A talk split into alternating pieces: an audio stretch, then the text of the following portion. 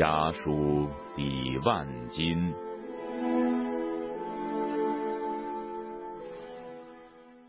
铁窗与牢笼，挡不住一颗颗自由的灵魂。听众朋友，大家好，我是陈乃真，又到了我们家书抵万金时间。这个十分钟的栏目，为您选播中国异议人士在被监禁期间。与家人之间书信来往的内容，以及与这些书信内容有关的小故事或感想评论。本期节目中，我们将继续为大家选播中国大陆自由诗人王藏狱中诗篇。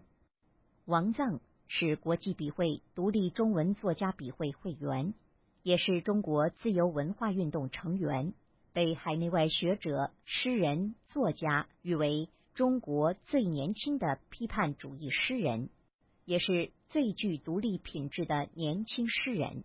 也有人称他是中国诗坛绕不开的人物。而独立品质、自由精神、苦难情怀、责任意识，使王臧与当今八十后拉开了距离。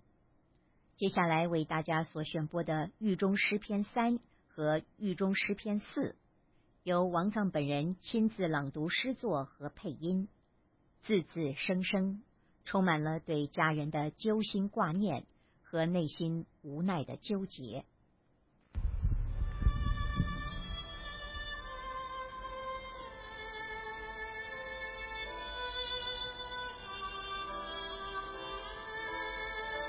狱中诗篇三，王臧。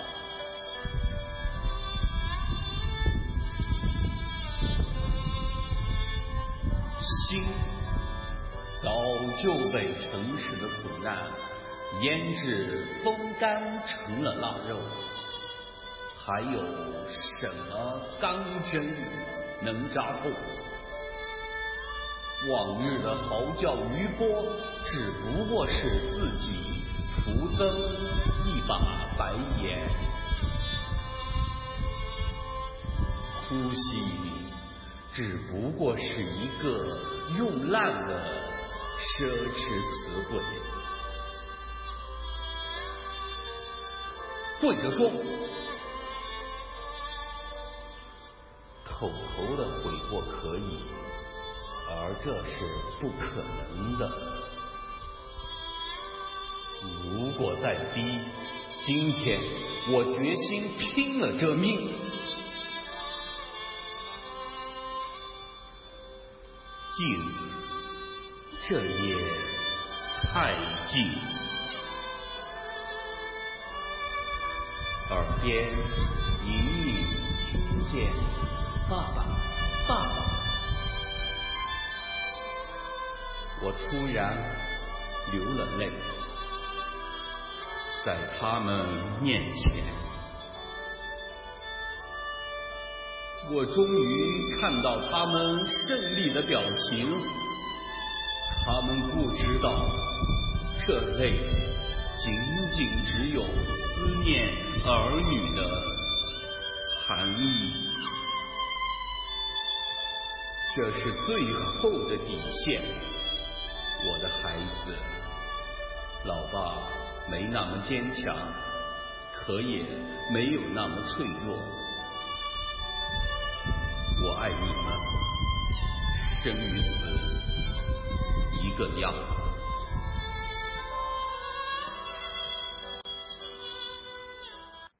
因声援香港战中，王藏曾被当局羁押九个月，最终检察院作出不起诉决定。二零一五年七月八号，王藏获释。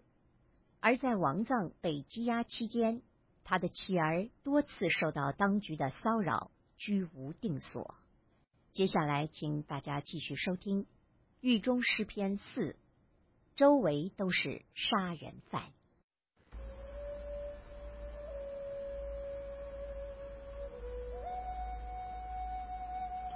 王臧狱中诗篇四，周围都是杀人犯。黑葡萄中我又想起号里的哥们。此时不知我身在何处，而我知背负人命的他们，假装看新闻联播正襟危坐的同时，会嬉皮笑脸聊着女人，怀念着身体和床上的每个细节，包括对姿势的种种比喻，不同深度的感觉差异，连喘息和呻吟都被真正属于自己的语言。描述的那么精细，那么与众不同，这是我在格式化的书本内外的语境中很难体会到的。我想起某哥们在酒后嫖娼时未带足钱，完事后被小姐气愤地说了一句：“你怎么不回家嫖你老妈呀？”就失手掐死了他。某哥们边拿扑克算命，边和我意味深长地说：“你，你知道吗？人生不过是等死，等死的感觉就是活着的感觉。”某哥们看我没有食欲，憔悴不堪，拿出他珍藏几天的牛肉，非叫我吃下去不可。第二天他就被调号了，我还没有来得及听他讲讲自己的故事。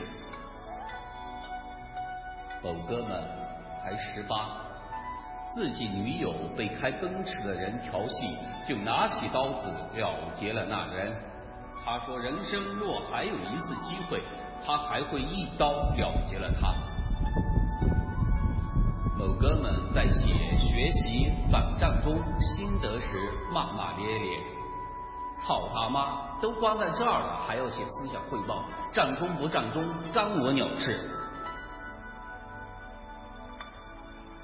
某混黑社会的哥们说：“要是此生还能出去，我定加入反抗军，冲在第一个。”某抢劫杀人的哥们说：“其实这都不是事儿，老子从来不欺负妇女小孩。”某老头随时大声说：“共产党每天给你喝，给你吃的，还给你看电视，甭他妈愁眉苦脸的，思想可别有问题。”某杀了多人的哥们对我说：“你又没杀人，我可是这号杀的最多的，凭什么就你好活与我一个闪？”某管教和我说：“你比那些杀人犯更恶，人家只危害几条人命，你危害整个国家。”黑葡萄中。断续回忆着号里的生活，隐约听见窗外士兵练操跑步喊口号的声音，想着还是号里舒服，刷厕所时还可活动下。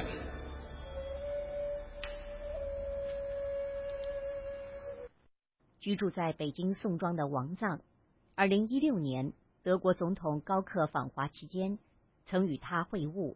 因此，当局把他列入了黑名单，要将他赶离宋庄。